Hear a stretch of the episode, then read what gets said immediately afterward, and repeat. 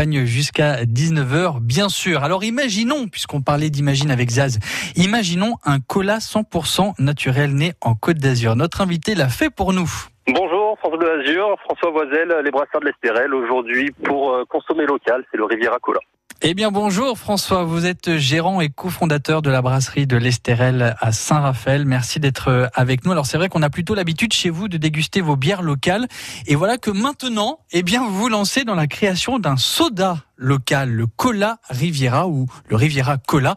Qu'a-t-il de local ce soda? Il a les arômes. Les arômes ont été travaillés à Grasse, à côté de Grasse, à Mougins exactement, en collaboration avec Mode, notre brasseur, enfin brasseuse. Du coup, on a travaillé sur des arômes naturels, ce qui nous différencie des colas, euh, on va dire plutôt industriels.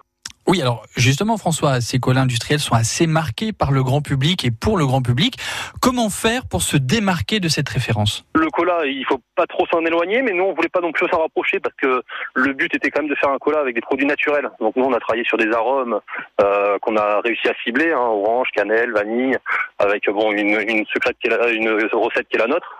Euh, le gros objectif qu'on avait, c'est pour ça qu'on a mis très longtemps à le sortir, ça fait un an et demi qu'on est dessus, c'est qu'on a enlevé 30% de sucre par rapport à un cola euh, industriel. Ça a demandé beaucoup de recherche et développement dessus.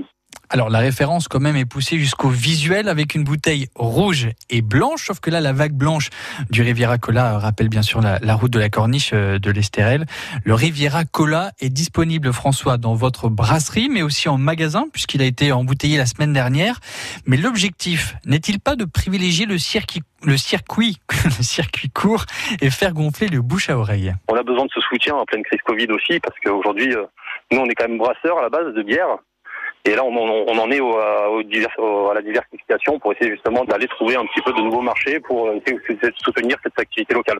De toute façon, il n'y a rien de tel que les euh, produits en circuit court, d'autant que nous avons des professionnels aujourd'hui qui travaillent euh, pour nous proposer ces produits naturels et locaux.